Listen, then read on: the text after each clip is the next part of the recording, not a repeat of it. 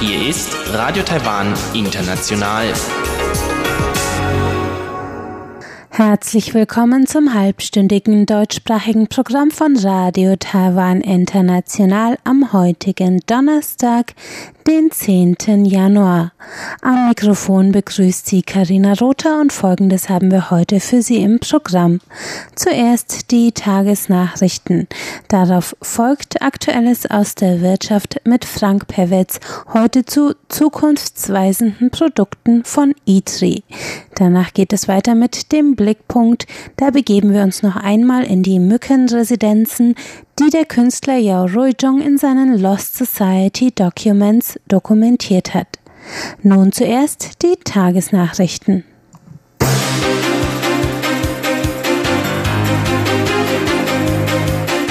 Sie hören die Tagesnachrichten von Radio Taiwan International. Zuerst die Schlagzeilen.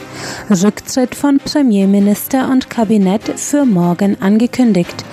Kabinett billigt Plan zur Binnenkonsumsteigerung und maritime Transportunternehmen kündigen Kooperation in Windbranche an. Die Meldungen im Einzelnen.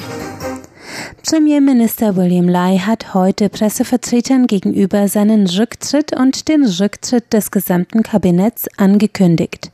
Die Ankündigung erfolgte im Anschluss an die Verabschiedung des Regierungshaushalts 2019 durch das Parlament. Auf einer für morgen Freitag einberufenen Sondersitzung werden alle Kabinettsmitglieder offiziell ihr Amt niederlegen, so Lai. Damit folgt Lai seinem Rücktrittsversprechen, das er angesichts der Wahlverluste der Regierungspartei DPP bei den Lokalwahlen am 24. November gegeben hatte. Präsidentin Tsai Ing-wen sei bereits über den Rücktritt in Kenntnis gesetzt und einverstanden.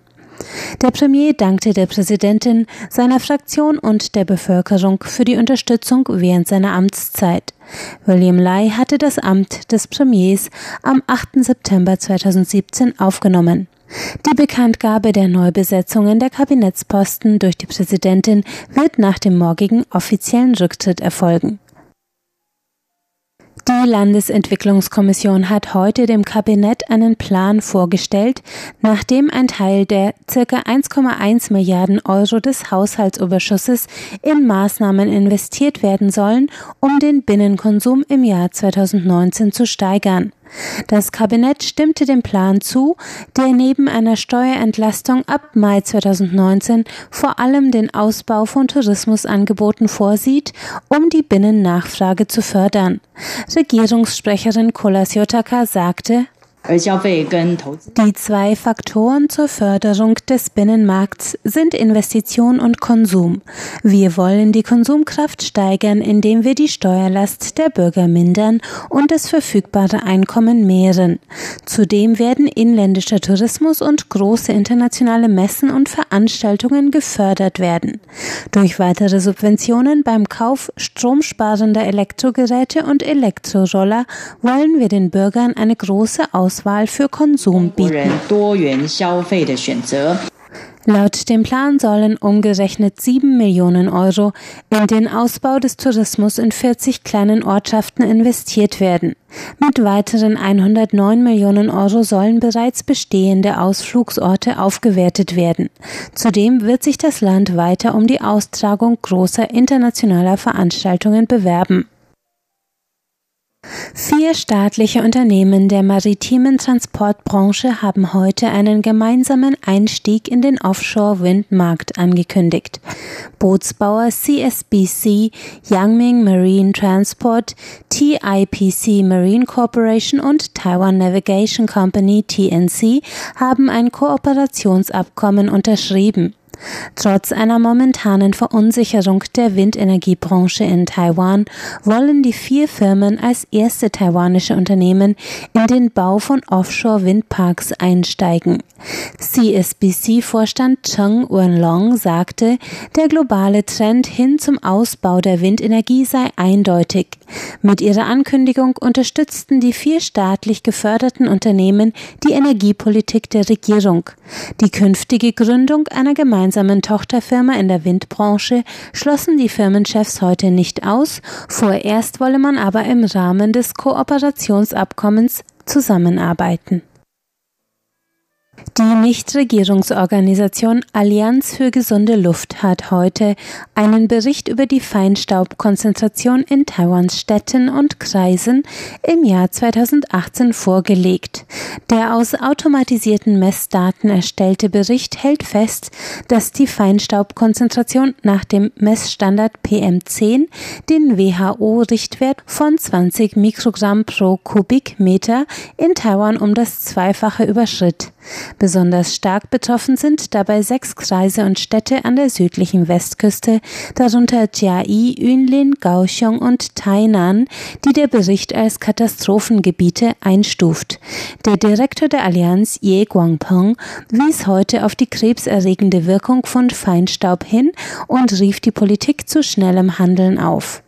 Ein Sprecher der Umweltbehörde sagte, die Hauptursache für Feinstaub sei der Staub von Baustellen. Die Umweltbehörde werde sich für eine Angleichung der Luftqualität im Südwesten an die des Nordens einsetzen. Er wies zudem darauf hin, dass sich die Statistiken der Umweltbehörde von den Zahlen des Berichts unterschieden, da die Behörde den Messstandard PM 2,5 zugrunde legte. Die Statistikbehörde der Regierung hat heute die Durchschnittsgehälter von Angestellten im November 2018 veröffentlicht. Demnach lag das Monatsgehalt letztes Jahr im Durchschnitt bei umgerechnet 1160 Euro, was einen Anstieg von 2,61 Prozent bedeutet. Der Gehaltsdurchschnitt im November 2018 lag bei umgerechnet 1168 Euro, 2,56 Prozent höher im Vergleich zum November 2017. Die beiden Werte stellen den höchsten Anstieg seit 19 und 18 Jahren respektive dar.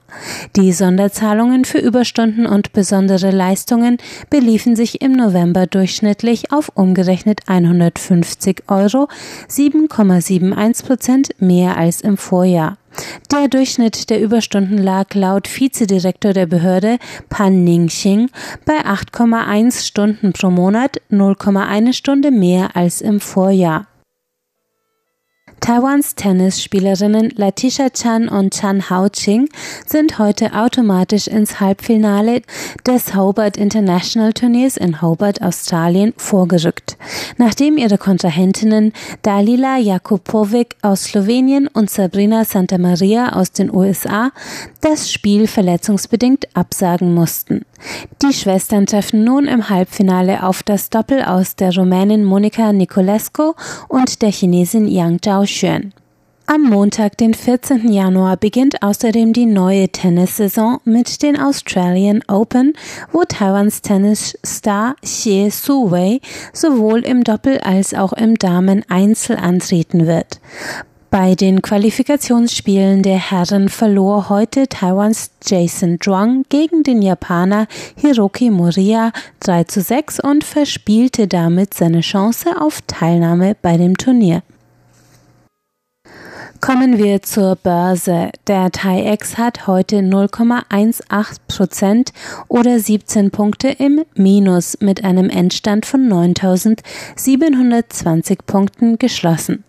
Umgesetzt wurden 87,4 Milliarden Taiwan-Dollar, umgerechnet sind das 2,84 Milliarden US-Dollar. Es folgt das Wetter.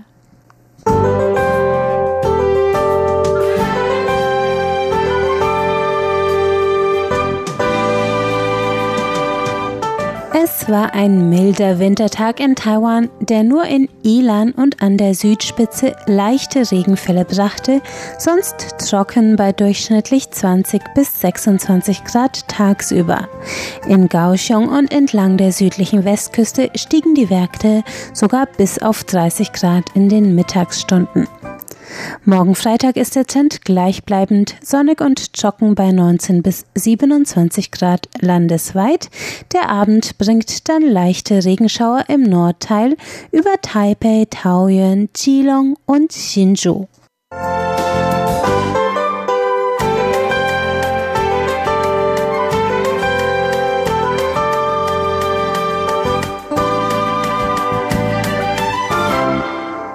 Sie hörten die Tagesnachrichten. Nun folgt Aktuelles aus der Wirtschaft mit Frank Pewitz.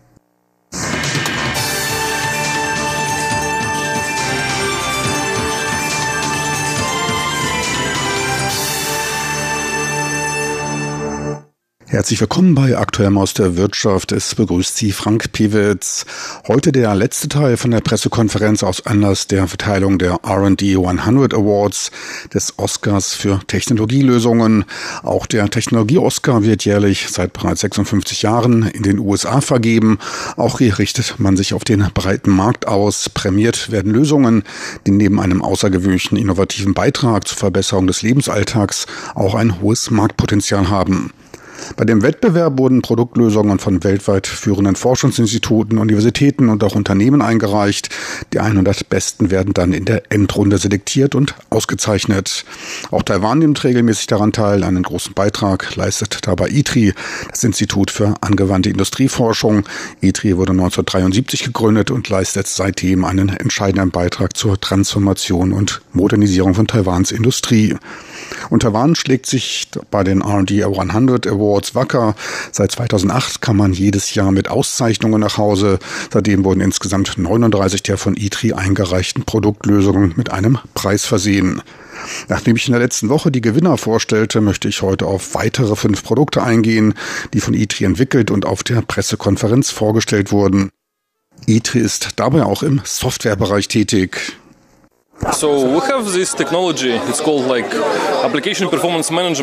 Mit dieser Technologie, die als Anwendungsleistungsmanagement bezeichnet werden kann, wird von Unternehmen wie Google und Amazon benutzt, die riesige Webanwendungen zu verwalten haben. Diese Unternehmen haben so viele unterschiedliche und auch kleine Server und da kann es manchmal zu Verzögerungen kommen, wie wir es erleben, wenn sich das Bild einer Webseite nur langsam aufbaut. Oft ist es dabei schwierig herauszufinden, woher diese Verzögerungen kommen.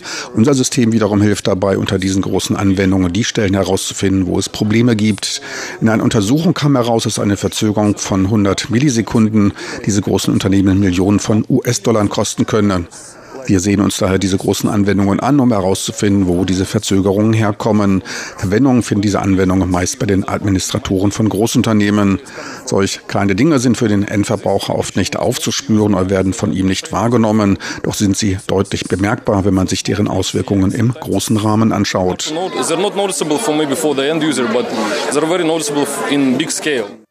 Laut Amazon soll jede Verzögerung von 100 Millisekunden die Verkäufe um 1% senken. Für Google wiederum bedeutet jede um eine halbe Sekunde verzögerte Antwort auf eine Suchanfrage eine Reduktion des Suchvolumens um 20 Prozent. Das Gute an der von ITRI entwickelten Lösung bei der Anwendung dieser Technologie müssen die Applikationen nicht modifiziert werden. Sie ist wartungsfrei und es fallen keine Aufwendungen für die Bereitstellung an. Zudem ist sie für Anwendungssoftware einsetzbar, bei der der Quellcode nicht eingesehen werden kann. Ein weiterer Beitrag zum Softwaremanagement bzw. der Sicherheit in der Produktion wurde von ITRI vorgestellt. Produktionsstörungen durch Schadsoftware sollen damit schon im Keim erstickt werden. 今年八月，TSMC 台积电有遭受骇客遭受 WannaCry 病毒的攻击。Im August letzten Jahres wurde TSMC mit dem WannaCry-Virus behackt und legte dort das Produktionsnetzwerk lahm. Es breitete sich auf die gesamte Produktion aus. Einige in den Produktionsprozess eingebundene Computer mussten stillgelegt werden, alles wegen eines durch Hacker eingeschlossenen Viruses. Es fehlte an einem Überwachungssystem, welches sofort vor diesem Schaden und Gefahr ausbreitenden Virus warnte. Wir untersuchten nun das ganze Produktionsnetzwerk darauf, wie es sich bei einem Angriff verhält, ob es sich dabei um einen Hackerangriff handelt, ob ein Virus das System zum Erliegen bringt. Wir untersuchten daher den gesamten Produktionskontrollprozess im normalen Zustand, um uns klar darüber zu werden, wie das Netzwerkverhalten des Produktionsprozesses im normalen Ablauf verläuft. Dann untersuchten wir, wie es sich beim Angriff mit einem Virus verhält, an welchen Computern es Schwachstellen gibt und welche anderen Computer davon betroffen werden. Dieses Verhalten entspricht dann nicht mehr dem ursprünglichen normalen Produktionsprozess. Sobald dieser Tatbestand gegeben ist, schlägt das System nun Alarm und zeigt an, an welchem Computer es abweichendes Verhalten gibt. Der Computer untersucht also nur, ob die Industrieroboter ihrem Routineprozess nachkommen. Sobald sie etwas anderes machen, liegt der Fall von einem Hackerangriff vor. Dieses ist das dahinterstehende Konzept, das gesamte gesunde Standardverhalten zu beobachten. Sollte etwas Verdächtiges auftreten, wird sofort Alarm geschlagen und der Bereich, in dem Fehler auftreten, stillgelegt. Damit vermeidet man dann eine Ausbreitung auf den gesamten Produktionsbereich. Auch im Bereich der grünen Technologien betreibt ITRI angewandte Industrieforschung. Zwei Produkte wurden bei den R&D 100 Awards prämiert. Einmal eine wasser- und abwasserfreie Färbungsmethode von Kunststoffen, bei der CO2 zum Einsatz kommt und auch die Funktionalität der Stoffe erhöht. Zum anderen ein kleines, auch transportierbares Wassersterilisierungsgerät, welches solarbetrieben und dank einer UVC-Leuchtdiode in der Lage ist, im Wasser vorhandene Bakterien zu 99,9 Prozent abzutöten. Gerade in unterentwickelten entwickelten Ländern könnte der Einsatz des Gerätes die Zahl der durch verschmutztes Wasser erkrankten bzw. Verstorbenen deutlich senken. Auf der Pressekonferenz wurde noch ein weiteres in der Industrie als auch im Haushalt einzusetzendes Gerät vorgestellt, und zwar ein energiesparendes, laserbetriebenes Entkalkungs- bzw. Oberflächenreinigungsgerät. Dies ist ein mit einem Laser betriebenes Oberflächenreinigungsgerät, was man zum Beispiel bei alten Haushaltsgeräten oder Möbeln einsetzen kann, die Flecken wegen Oxidation aufweisen oder Korrosionserscheinungen auf metallischen Oberflächen. Durch die Hitze des Lasers werden zum Beispiel rostige Oberflächen entfernt und damit dieser Reinigungseffekt erzielt. Gut möglich, dass der entwickelte Oberflächenreinigungslaser bald zu einem der Standard-Haushaltsgeräte zählt. Mit ihm können verschiedene Oberflächen, einschließlich Flecken auf Küchen- und Essgeschirr, Badfliesen, Mehltau, Wandschimmel und verkalkte Wasserhähne gereinigt und Korrosion aufweisende Metalloberflächen gesäubert werden. Damit dürften dann diverse im Haushalt verwendete chemische Reinigungsmittel überflüssig werden, was weniger verschmutztes Wasser oder sauberere Luft bedeutet. An die Sicherheit wurde ebenfalls in dreifacher Hinsicht gedacht. Zum Schutz der Augen wurde ein infrarot gesteuertes Schutzschild von 360 Grad eingebaut. Vier Sensoren achten darauf, dass der Laser nur aktiviert wird, wenn sich ein Objekt in der Reinigungszone befindet. Gleichzeitig schaltet er sich automatisch ab, wenn der Fokus nicht mehr auf die Zielzone gerichtet ist. Dies ist bei einem Abstand von fünf Zentimetern vom Fokus bereits erreicht. Säuberungsrückstände werden in einem Vakuumsystem recycelt, damit keine etwaigen schädlichen Substanzen inhaliert werden oder die Augen verschmutzen. Die Reinigung erfolgt dabei kontaktfrei und ist deutlich effizienter und gleichmäßiger als beim Einsatz von Chemikalien oder physischer Bearbeitung.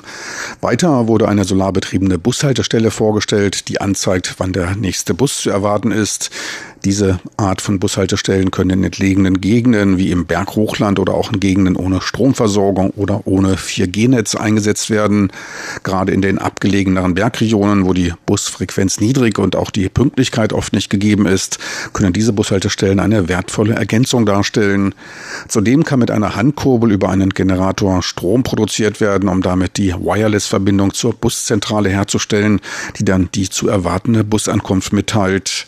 Ferner entwickelte ITRI noch eine Überwachungstechnologie für Gasleitungen im Freien, mit der selbst kleinste Lecks identifiziert werden können. Herkömmliche Methoden schlangen erst bei einem Gasaustritt von mehr als einem Prozent des transportierten Gesamtvolumens an. ITRIs Technologie erkennt selbst Lecks, an denen lediglich ein Gramm Methangas pro Stunde austritt.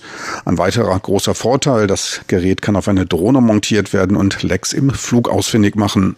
Die Kontrolle von den sehr umweltschädlichen Biogasanlagen, dies sind sie dann, wenn sie lecken, könnte damit deutlich vereinfacht werden. Methangas ist nämlich zehnmal schädlicher als CO2 und Methangasemissionen haben in den letzten Jahren deutlich zugenommen. So viel für heute aus Aktuellem aus der Wirtschaft. Besten Dank fürs Interesse. Tschüss und auf Wiedersehen. Bis zum nächsten Mal. Es verabschiedet sich von Ihnen Frank Pewitz.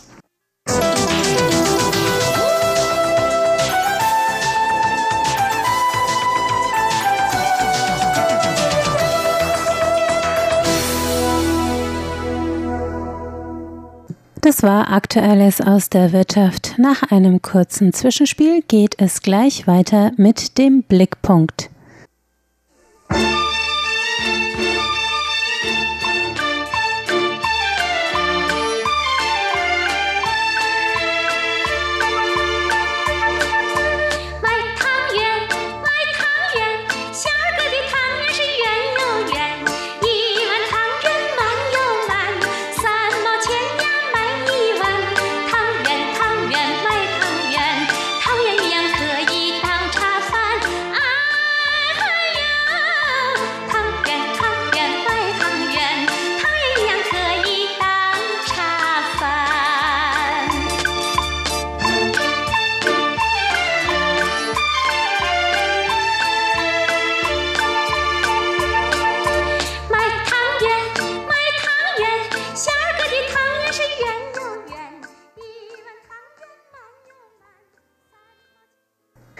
Es folgt der Blickpunkt heute mit Teil 2 unseres Berichts zu den Mückenresidenzen, den leerstehenden Gebäuden in Taiwan, die der Künstler Yao Rui-jung in seiner Buchreihe Mirage dokumentiert hat.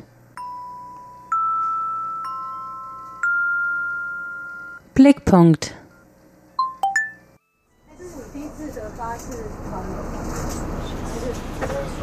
Oh, okay, this is the first time with the bus tour. And with all the foreigners, really exciting. you can see the dark side of the Taiwan. okay, push the uh, Taiwan government to improve and protect this beautiful island. Der Bus rattert durch die Straßen des ländlichen Taiwans entlang der Westküste im oft übergangenen Yunlin zwischen Reisfeldern und Fabriken hindurch. Professorin Lü Pei begrüßt die Mitreisenden. An diesem Samstag im November haben sich circa 40 ausländische Studierende der nationalen Taipei University of Education versammelt, um an dieser Busreise teilzunehmen, die von dem Masterstudiengang für kritische Kurationsstudien in zeitgenössischer Kunst organisiert wurde. Lü Pei ist die Leiterin des Masterstudiengangs und schwört die Mitreisenden darauf ein, erst nach der Rückkehr nach Taipei Bilder des Ausflugs auf sozialen Medien zu veröffentlichen. Denn eigentlich ist das, was sie vorhaben, nicht erlaubt. Denn die Bustour, die auch vom Künstler Yao Ruijong begleitet wird, führt zu vier leerstehenden Gebäuden im Kreis Yunlin, sogenannten Urziguan, Residenzen der Mücken. Yao Ruijongs Projekt Lost Society Documents, in dem er gemeinsam mit seinen Studierenden leerstehende öffentliche Bauten in der Buchreihe Mirage dokumentiert, haben wir letzte Woche bereits vorgestellt. Daniel Ruijong dokumentiert seit 2010 mit Fotografien und Archivrecherchen vergessene Bauprojekte und verschwendete öffentliche Gelder und klagt damit eine kurzsichtige Planung und Baupolitik gerade in den abgelegenen Regionen des Landes an. Heute besuchen wir ausgewählte Bauten vor Ort, denn das Nachfühlen der tatsächlichen Orte ist dem Künstler besonders wichtig. Es geht uns darum, ein Gefühl der Ortsbezogenheit herzustellen und die Haltung der Leute vor Ort in einfachen Worten darzustellen. Mit unseren Büchern wollen wir die Grenzen von Taiwans Entwicklung dokumentieren. Viele der leerstehenden Bauten wurden zwar inzwischen umfunktioniert, aber das heißt noch lange nicht, dass sich auch das System geändert hat, sondern es wird immer noch weitergebaut. Das System, nach dem Baugenehmigungen erfolgen, so der Fotograf, ist zu oft mit lokalen Investoreninteressen und Wahlkämpfen verwoben. Lokalregierungen versprechen Wachstum in strukturschwachen Regionen, favorisierte Baufirmen bekommen Zuschläge, kurzfristig wird das Bruttoinlandsprodukt durch die Baufinanzierung aus Steuergeldern in die Höhe getrieben und nach dem Wahlsieg verlaufen die Projekte dann im Sande, weil die notwendige Infrastruktur von Anfang an nicht gegeben war. Die realen Konsequenzen dieser kurzsichtigen Baupolitik soll die Bustour ihren Teilnehmern direkt vor Augen führen. Nach vier Stunden Fahrt von Taipei aus erreichen wir die erste Station. Ein stillgelegtes Fabrikgelände, überwuchert von Bäumen, die Fensterscheiben zersplittert, die Möbel und Utensilien im Inneren der zwei von Vegetation verborgenen Gebäude, wenn nicht gestohlen, dann zerstört. Eine Milchfabrik war das. Bevor wir Details erfragen können, geht es auch schon weiter zur nächsten Station. Ein leerstehendes Wohnhaus für Angestellte einer agrarischen Forschungseinrichtung, die schließen musste. Verstaubte Kinderspielsachen und zerbrochene Möbel, hastig zurückgelassen und nie zwecks Neuverwendung aufgeräumt. Um sich Zutritt zu dem Gebäude zu verschaffen, müssen die Busreisenden einen verschlossenen Zaun überwinden. Yao Ruijong sieht in dieser Ordnungswidrigkeit einen notwendigen Schritt, um auf die Missstände aufmerksam zu machen. Meiner Meinung nach haben wir alle ein Recht darauf, diese Orte zu betreten und zu nutzen. Schließlich zahlen wir ja Steuern. Als Steuerzahler ist das unser Besitz. Daher sollten wir es auch nutzen dürfen, aber die Regierung lässt es nicht zu.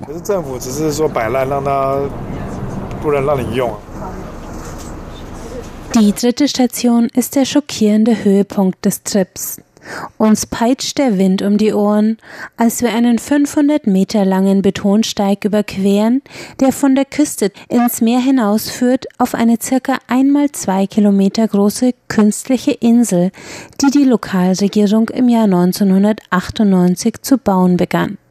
Als aufs Meer ausgelagerte Industriebasis, ein sogenannter Yunlin Offshore Industrial Park, angekündigt, wurden nach Recherchen Yao Ruijungs inzwischen insgesamt bis zu 10 Milliarden Taiwan-Dollar, umgerechnet rund 283 Millionen Euro, in den Koloss investiert.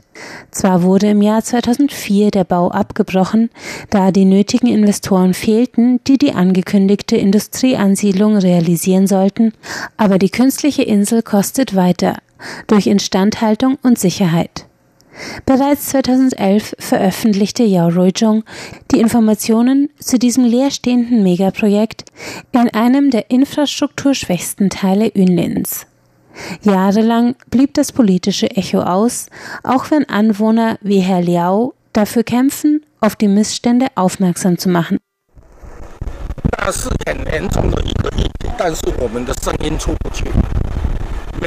Er sagt, in Taipei haben Leute wie er keine Stimme.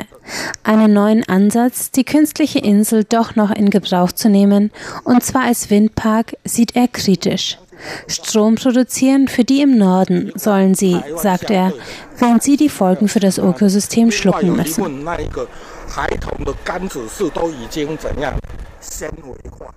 In einer leerstehenden Fischerhütte unweit des Betonsteigs hat Herr Liao ein Fischereimuseum eingerichtet, in dem er traditionelle Fischereitechniken der Ureinwohner, deren Werkzeuge und Arbeitskleidung ausstellt. Fischerei war lange Zeit wichtigste Lebensgrundlage der Anwohner. Heute ist die Küstenlinie mit Austernfarmen übersät, die für Verkauf und Export gedacht sind. In Sichtweite des Museums, Luftlinie ca. 10 Kilometer entfernt, ragen außerdem die rauchenden Schlote der wichtigsten Plastikfabrik der Formosa Plastic Group hoch in den Himmel auf. Wir fahren weiter. Den Sonnenuntergang betrachten wir vom Dach eines vierstöckigen, riesigen Gebäudes am Bordziliao Fischereihafen in Taishis Nachbarbezirk Kouhu. Der als Fischmarkt geplante Komplex wurde 2005 erbaut, 2007 eröffnet und steht seitdem leer oder größtenteils leer. Gekostet hat das Projekt bisher umgerechnet 2,3 Millionen Euro. Bereits 2011 machte Yao auf den Bau aufmerksam.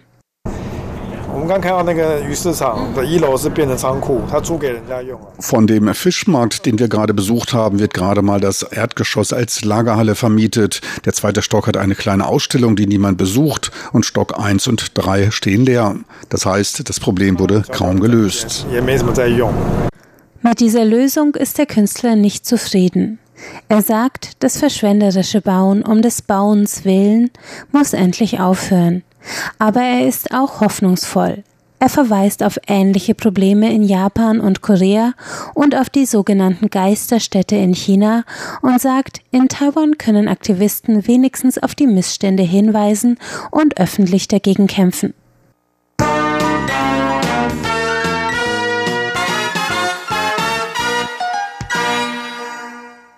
Und damit sind wir am Ende angekommen unseres heutigen halbstündigen Programms von Radio Taiwan International am Donnerstag, den 10. Januar 2019.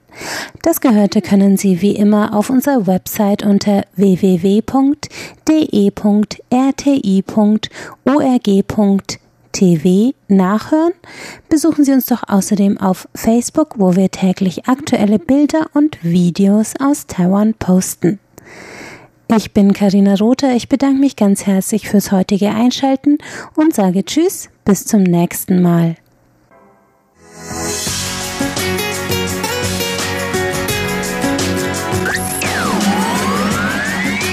Radio Taiwan, international aus Taipeh.